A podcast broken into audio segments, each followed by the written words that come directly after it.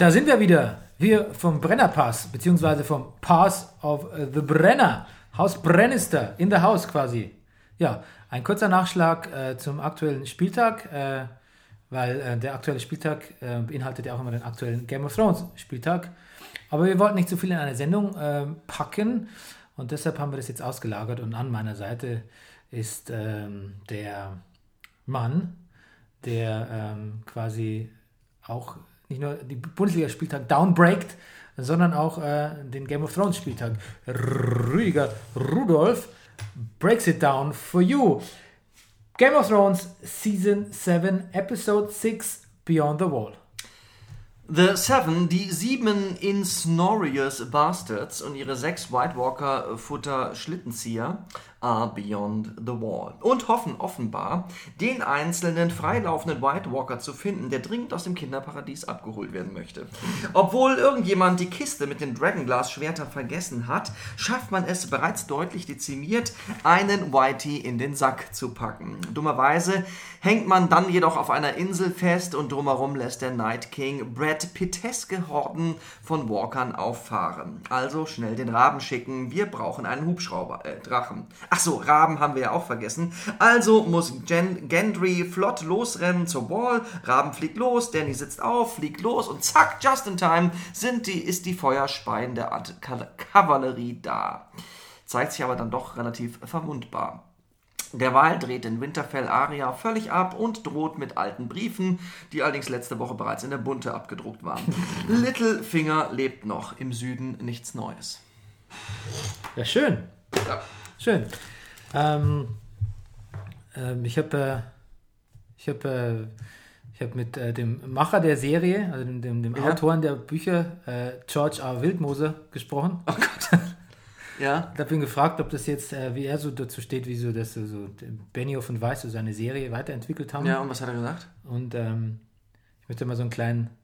Äh, ich habe ihn gefragt, äh, Herr, Herr George A. Wildmoser, ähm, wussten Sie eigentlich, worauf diese Serie hier rausläuft, ne? Also ja. was, da so, was da jetzt auf was, uns zukommt ja. gegen Ende, ja. Ende des Ganzen und so. Sie haben es ja nicht mehr mitgeschrieben und mhm, so. Und äh, ich spiele es mal kurz an in O-Ton. Ja. Naja, schauen Sie euch sowas den ganzen Tag unterschreiben. Ja. Ja, der arme Mann wusste nicht so genau, wie ihm da geschieht. Hat, hat irgendwie einfach ähm, wahrscheinlich unterschrieben und ähm, macht mal, Jungs. Und ich glaube, ich, ich glaube, wahrscheinlich kommt, vielleicht kommt seine Schreibbarriere jetzt auch daher, dass er sich denkt, oh Gott, was haben die mit meiner schönen, so mit meiner schönen Serie gemacht? Ich glaube, dass auch so ein Autor, so ein Künstler vielleicht das auch sieht und denkt, was habe ich in den ersten Teilen falsch gemacht, dass die glauben, dass es so weitergehen könnte. Künstler denken so. Ja, ich frage mich ja, ob George R. Martin, ähm, ich meine, er war ja auf jeden Fall als Berater da angestellt, ob er wirklich jetzt keinen Einfluss mehr auf die Drehbücher hat oder quasi seine, Idee, also seine Ideen, ähm, wie er sich das Ende der Serie vorgestellt hat, einfach weitergibt und die weiter in seinem Sinne handeln, weil so sieht mir das nämlich zum Teil nicht mehr so ganz aus. Naja. Das, das, Witzige ist ja eigentlich, dass äh, man hat ja Game of Thrones immer so als Subversion auf dieses Fantasy-Genre verstanden mhm. und mit, so mit verschiedenen Regeln hat brechen und äh, einfach die, mit Erwartungshaltungen spielen und Klischees aufräumen. Das hat sich auch ereignet und jetzt äh, wurde die Serie aber eigentlich so wahrgenommen, das wurde als gegeben genommen, so subversives Fantasy, quasi fast so ein eigenes Genre. Und jetzt wird aber dieses Subversive wieder subversiert und jetzt ist es irgendwie, jetzt ist es plötzlich ganz konventionelle Fantasy geworden und wenn jetzt aber noch was Subversives drin ist, dann wirkt es ganz, ganz ähm, manufakturiert und, und erzeugt und bereitgestellt und nicht mehr natürlich. Also, mhm. wie, wie hat es der, der Mann in dem ähm, äh, Jason Konzeption äh, erklärt in dem äh, Talk the Thrones Podcast? Er hat gesagt, es ist nicht so, dass Jamie äh, der am Anfang das Kind aus dem Turm wirft, mhm. ähm, plötzlich ein guter ist, sondern sich mehr und mehr Schichten halt ja. an ihm zeigen, wo man sieht, äh, der hat Gefühle und kann auch äh, so wie ein, ähm, kann halt auch ähm, moralisch korrekt handeln. Ja, es ist kompliziert. Ja, es ist kompliziert, genau. genau. Status kompliziert. Status es ist kompliziert. Ja. Und ähm, ja, das, das erscheint mir jetzt alles, also das will man irgendwie beibehalten, aber halt so auf Teufel komm raus und ganz naja, krampfhaft. Der Witz ist, die Figuren, ich meine, die Figuren sind ja, ich meine, so nach wie vor macht es Spaß, diese, wir haben sie die Insnoris Bastards genannt, diese sieben Jungs da losziehen zu sehen und vor allem sich auch miteinander unterhalten lassen. Die Figuren sind da, Die Schauspieler, äh, es ist toll gespielt, es, ist, es unterhält uns immer noch, aber wir haben so das Gefühl, so, das sollte man vielleicht mal sagen, wir sind ein bisschen konsterniert, glaube ich. Oder ich bin es gerade, mhm. von dem, was jetzt gerade so passiert. Und aber man hat das Gefühl, so, dass, dass, dass, dass das Schachbrett, auf dem gerade die Figuren so unglaublich schnell hinterhergezogen werden, dass da irgendwas durcheinander geraten ist. Dass, dass, dass äh, ich ja, die Handlungsstränge, ja, er hat eben gesagt, die tektonischen Platten haben sich verschoben. Also der Boden, auf dem diese sehr guten Figuren sich bewegen, ist auf eine komische Art und Weise durcheinander gekommen. Ich habe ja auch zu dir gesagt, bevor, noch bevor wir die Folge jetzt gerade angemacht haben, habe ich gesagt, ich hoffe, die ein bisschen Angst, dass sie den Kahn jetzt zum Kentern bringen, irgendwie in den letzten beiden Staffeln. Also er schaukelt mächtig gerade. Ja. ja. Wir können ja mal kurz äh, durchgehen, was so passiert ist. Also der, der Keysatz, ähm, der Schlüsselsatz dieser ganzen Folge war, ähm, wer hat es gesagt? Tormund, glaube ich, Smart people don't come up here. Ja. Ja. Also mehr besser kann man sich sagen, weil das ist ja. also wirklich der, das ist, glaube ich, der dümmste Plan in der, in der, in, in der Geschichte des Fantasy irgendwie.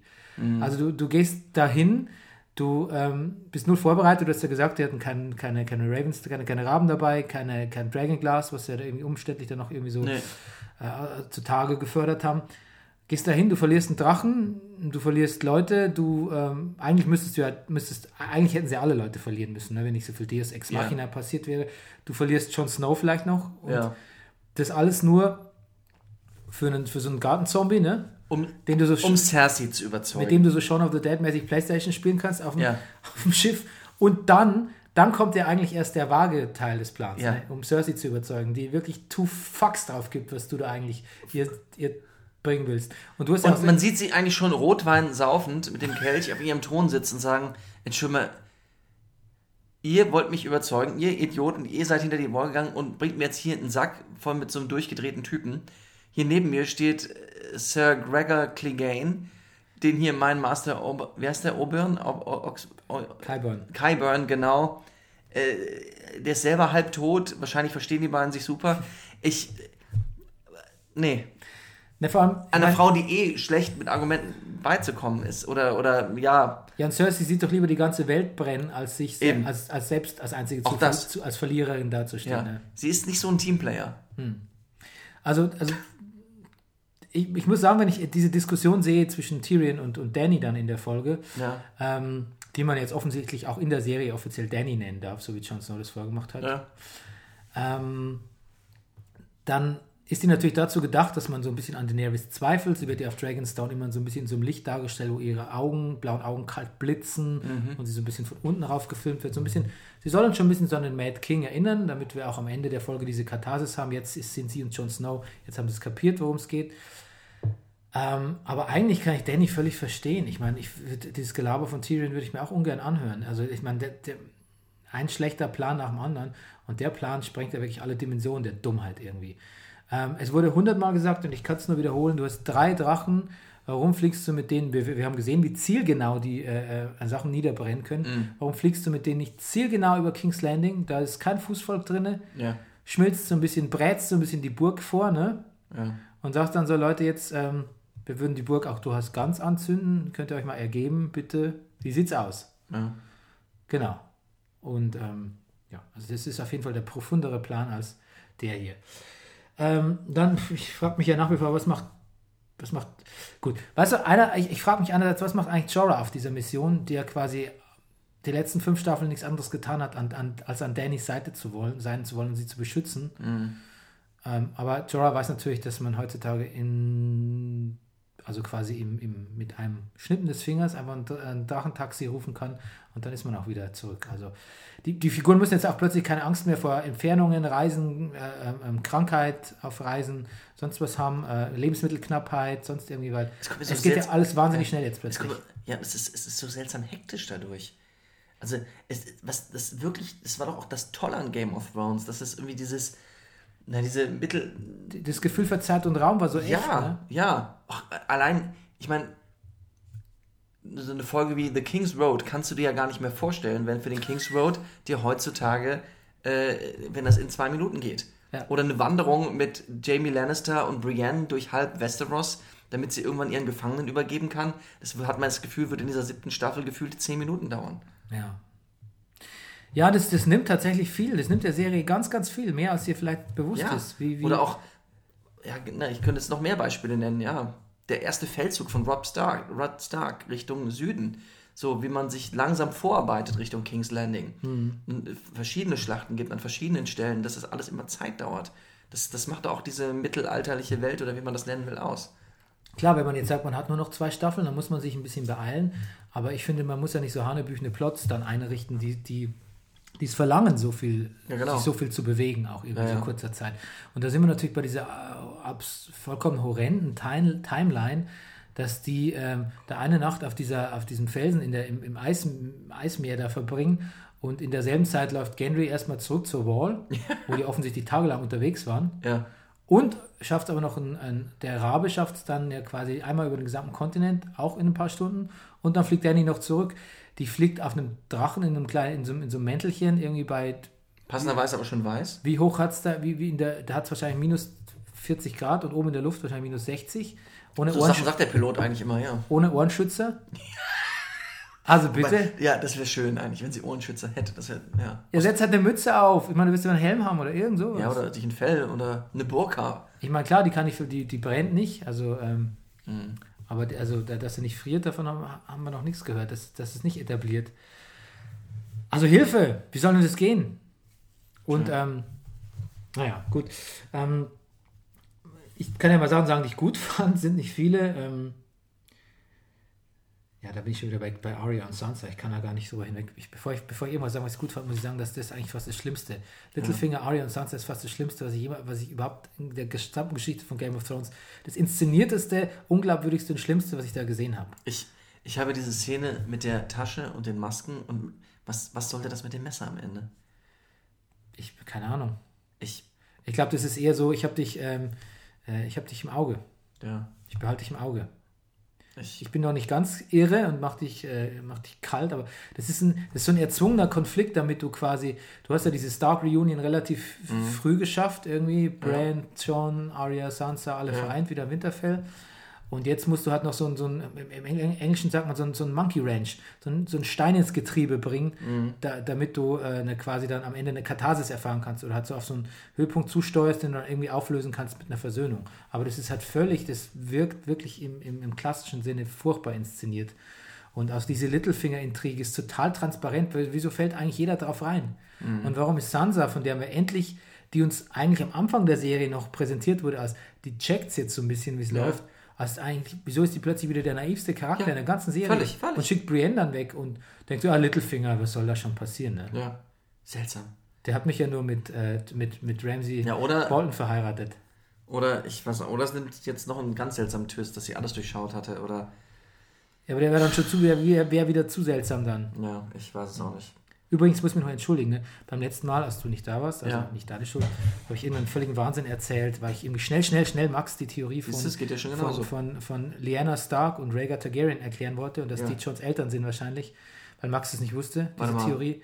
Nee, Und dann hab ich ist doch der, Dann habe ich Unsinn erzählt. Nein, Ja. nein, nein, genau so ist es. Also pass auf, ich korrigiere mich jetzt nochmal. Ja. So ist es.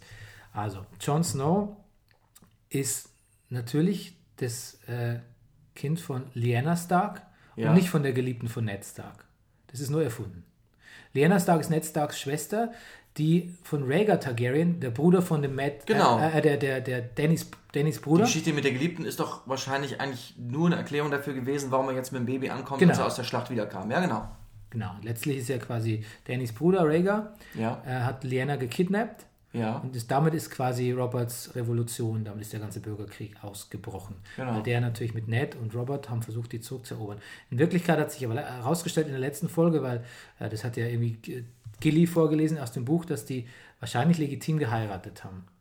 Äh, Rhaegar Targaryen, in einer geheimen Hochzeit in Dawn. Dawn, genau. Richtig. Wo auch der Tower of Joy steht übrigens, den wir gesehen haben vor ein paar Staffeln, ähm, wo die, das, Lyanna Stark das Kind, ein Kind zur Welt gebracht hat. Das hat Ja. der Bran in seiner Zeitreise, in seinem Time Genau. Jump. Let's do Genau. the time warp again. Das hat er nicht gesungen. Ja, habe ich gesagt. Nein, Hab ich gesagt. Richtig. Ähm, genau, also der John ist quasi das Kind von Lyanna Stark, Ned Starks Schwester und Rhaegar, Dannys Bruder. Und somit werden, sind Danny und John, unsere Lovers ins Spee, auch verwandt eigentlich. Mhm. Und, Deshalb halten sie auch nur Händchen und küssen sich bis jetzt nicht. ja, und John wäre somit, glaube ich, auch der rechtmäßige Targaryen. Und wenn sie sich irgendwann küssen würden, wäre das, glaube ich, so ein Moment wie in Zurück in die Zukunft.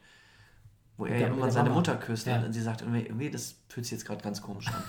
Ja, genau. Auf das warten wir noch. Und Cersei und Jamie sagen, ach, so du. schlecht ist das gar nicht. Habt euch mal nicht so. Ja, probiert es einfach mal. Okay, ähm, was ich, also jetzt sage ich, was ich gut fand. Ich fand gut, dass ähm, Barrick, Mhm. Endlich ist? Nee. äh, also Barrick und, und, und ähm, ähm, Thorin heißt da, glaube ich, der Red Priest, dass sie Flammschwerter haben. Mhm, das So was, auch. so was Lichtschwertmäßiges. Ja, das, Das fand ich gut. es zeigt mir zumindest eine gewisse Vorbereitung, ja. Ja, Barrick ist eh so ein guter Schauspieler, finde ich. Ich weiß Ja. gar nicht, also der, alles, was der sagt, ähm, das nehme ich dem gerne ab irgendwie. Ja. Ja. Und auch so, das hat mich auch wirklich sehr gerührt, dass man, obwohl man nichts gegen den Tod ausrichten kann, weil es immer der finale, erste und finale Mhm. Feind ist, es trotzdem macht, weil man es einfach verdammt normal nicht für sich selbst macht. Mhm. Da, da kann ich sehr gut andocken. Mhm. Das, das scheint mir eine sehr gute, das scheint mir eine zugrunde liegende Philosophie der, wenn die, der, Ja. der Welt und der Serie auch zu sein, wo ich, wo ich, äh, wo ich viel mit anfangen kann. Ähm, ich kann auch, ich fand es auch gut, dass Danny gesagt hat, Jon Snow ist eigentlich zu klein für mich. He's too little for me. Ja. Ähm, kann man auch mal sagen, finde ich. Ja. Mhm. Ist nicht die erste Frau, die das denkt, glaube ich. Wobei sie selber auch ganz schön klein ist, glaube ich. Ja, auf jeden Fall.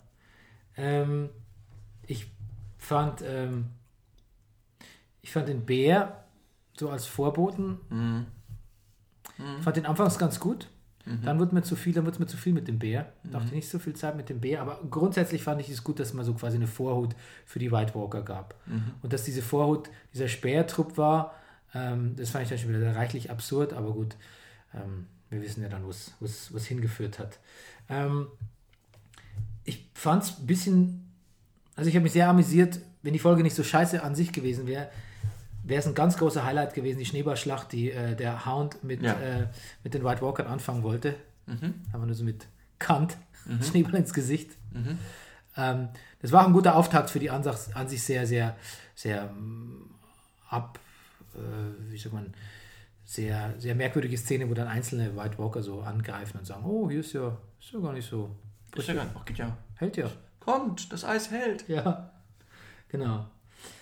Ähm, Zombie-Drache habe ich ja in mehreren Foren und Podcasts schon teilweise vor Jahren schon als Prognose gehört. Okay. Fand ich aber auch gut. Kann, Ja. man, kann man machen als Spannungselement. Ja. Äh, dass so Benji Stark, Onkel Benji nochmal kommt, Mhm. fand ich eigentlich auch gut, weil ich meine, Ja. ja, der, Also der, der, war einmal, der war einmal da und hat irgendwie Brain geholfen, jetzt der kann auch nochmal kommen. ist vollkommen okay, finde ich. Fand ich eigentlich auch ganz gut, den zu sehen. Gut fand ich auch, dass man den Hound jetzt quasi endlich Richtung King's Landing verschifft, damit er so sich mal langsam auf den Clegane Bowl äh, vorbereiten kann gegen seinen, gegen seinen untoten Bruder. Hat er jetzt auch ein bisschen Übung in der, in der Bekämpfung In der von Behandlung Untoten. von Untoten, In der Behandlung von Untoten. Ähm, und ich fand eigentlich auch, ähm, ich fand die Schlacht nicht so gut wie sonst Schlachten, diese, diese Kampf gegen, den, gegen die White Walker, das erschien mir eigentlich so, das war, war das erschien mir eher so wie aus einem Mel Gibson-Film irgendwie, also das, Ja, ich habe auch Mel Gibson gedacht. Ja. Ich habe sogar an Mel Gibson gedacht, als der Drache kam und das Feuer quasi über ihn ähm, äh, äh, gespuckt hat. ja. Ja, aber, der, aber das wollte ich sagen, Ja. aber der, der Drache an sich, der dann quasi kommt und ähm, da aufräumt mit der Verbindung aus Feuer, Eis und Wasser, das hat mir dann, das war schon sehr, sehr ansehnlich. Mhm. Aber grundsätzlich ähm, sind wir schon auf einem, ja, sind wir schon auf einem, auf einem Holzweg insgesamt. Tja. Also wir sind eigentlich schon, um die Staffel kriegen wir nicht mehr gut zu Ende. Nee. Egal was jetzt passiert, ähm, es wird immer irgendwie, äh, es wird übers Knie gebrochen werden. Mhm. Jetzt noch in der letzten Folge. Und ähm, hätten wir alles einfacher haben können. Ja, irgendwie. Ich weiß auch nicht. Ja, vielleicht laden wir äh, zur letzten Folge nochmal den ähm, George A. Wildmoser ein, Ja, damit er das mit uns kommentiert. vielleicht mal ein bisschen länger. Ja, genau. Ja, gut. Ähm, Ja, Hast du noch was? nee. Nee? Bin ein bisschen. Bisschen ernüchternd. Ich bin Ne? ein bisschen erschüttert. Ich guck gleich mal vielleicht. Ja. Ja. Meine Augen leuchten schon bläulich. Genau. Ich habe äh, neulich mal jetzt ein paar Filme für so eine Übersetzungsarbeit mir ein paar alte Filme angeschaut und ähm, da war ganz viel dabei. Also von, von Labyrinth, ne? Weißt du, der Puppenfilm Mhm. von Jim Henson David Mhm. Bowie. Mhm. Ähm, da war auch dabei The Princess Bride Mhm. Das vielleicht auch gesehen. Indiana, Indiana Jones Filme nochmal durchgeguckt. Ähm, und man muss schon sagen, ne, dass, also man kann klassische Fantasy oder klassische Abenteuerdramen auch wirklich mit hanebüsten Handlungssträngen Ja. ähm, ganz locker und plausibel runterspielen, wenn man ähm, sich nicht so Mühe gibt, wenn man es nicht so, so, so zwanghaft macht. Also was ich sagen will, man hätte diesen, also da, da passiert jetzt viel, da wird viel, viel verdichtet in der Handlung und, und, und, und wie gesagt, die Chess Pieces bewegen sich schnell. Aber was, ich, was es, glaube ich, mir am meisten zu knabbern gibt, dass diese Serienmacher immer noch verzweifelt diesen Game of Thrones, ähm, dieses Feeling, dieses Subversive aufrechterhalten wollen und das wirkt so erzwungen.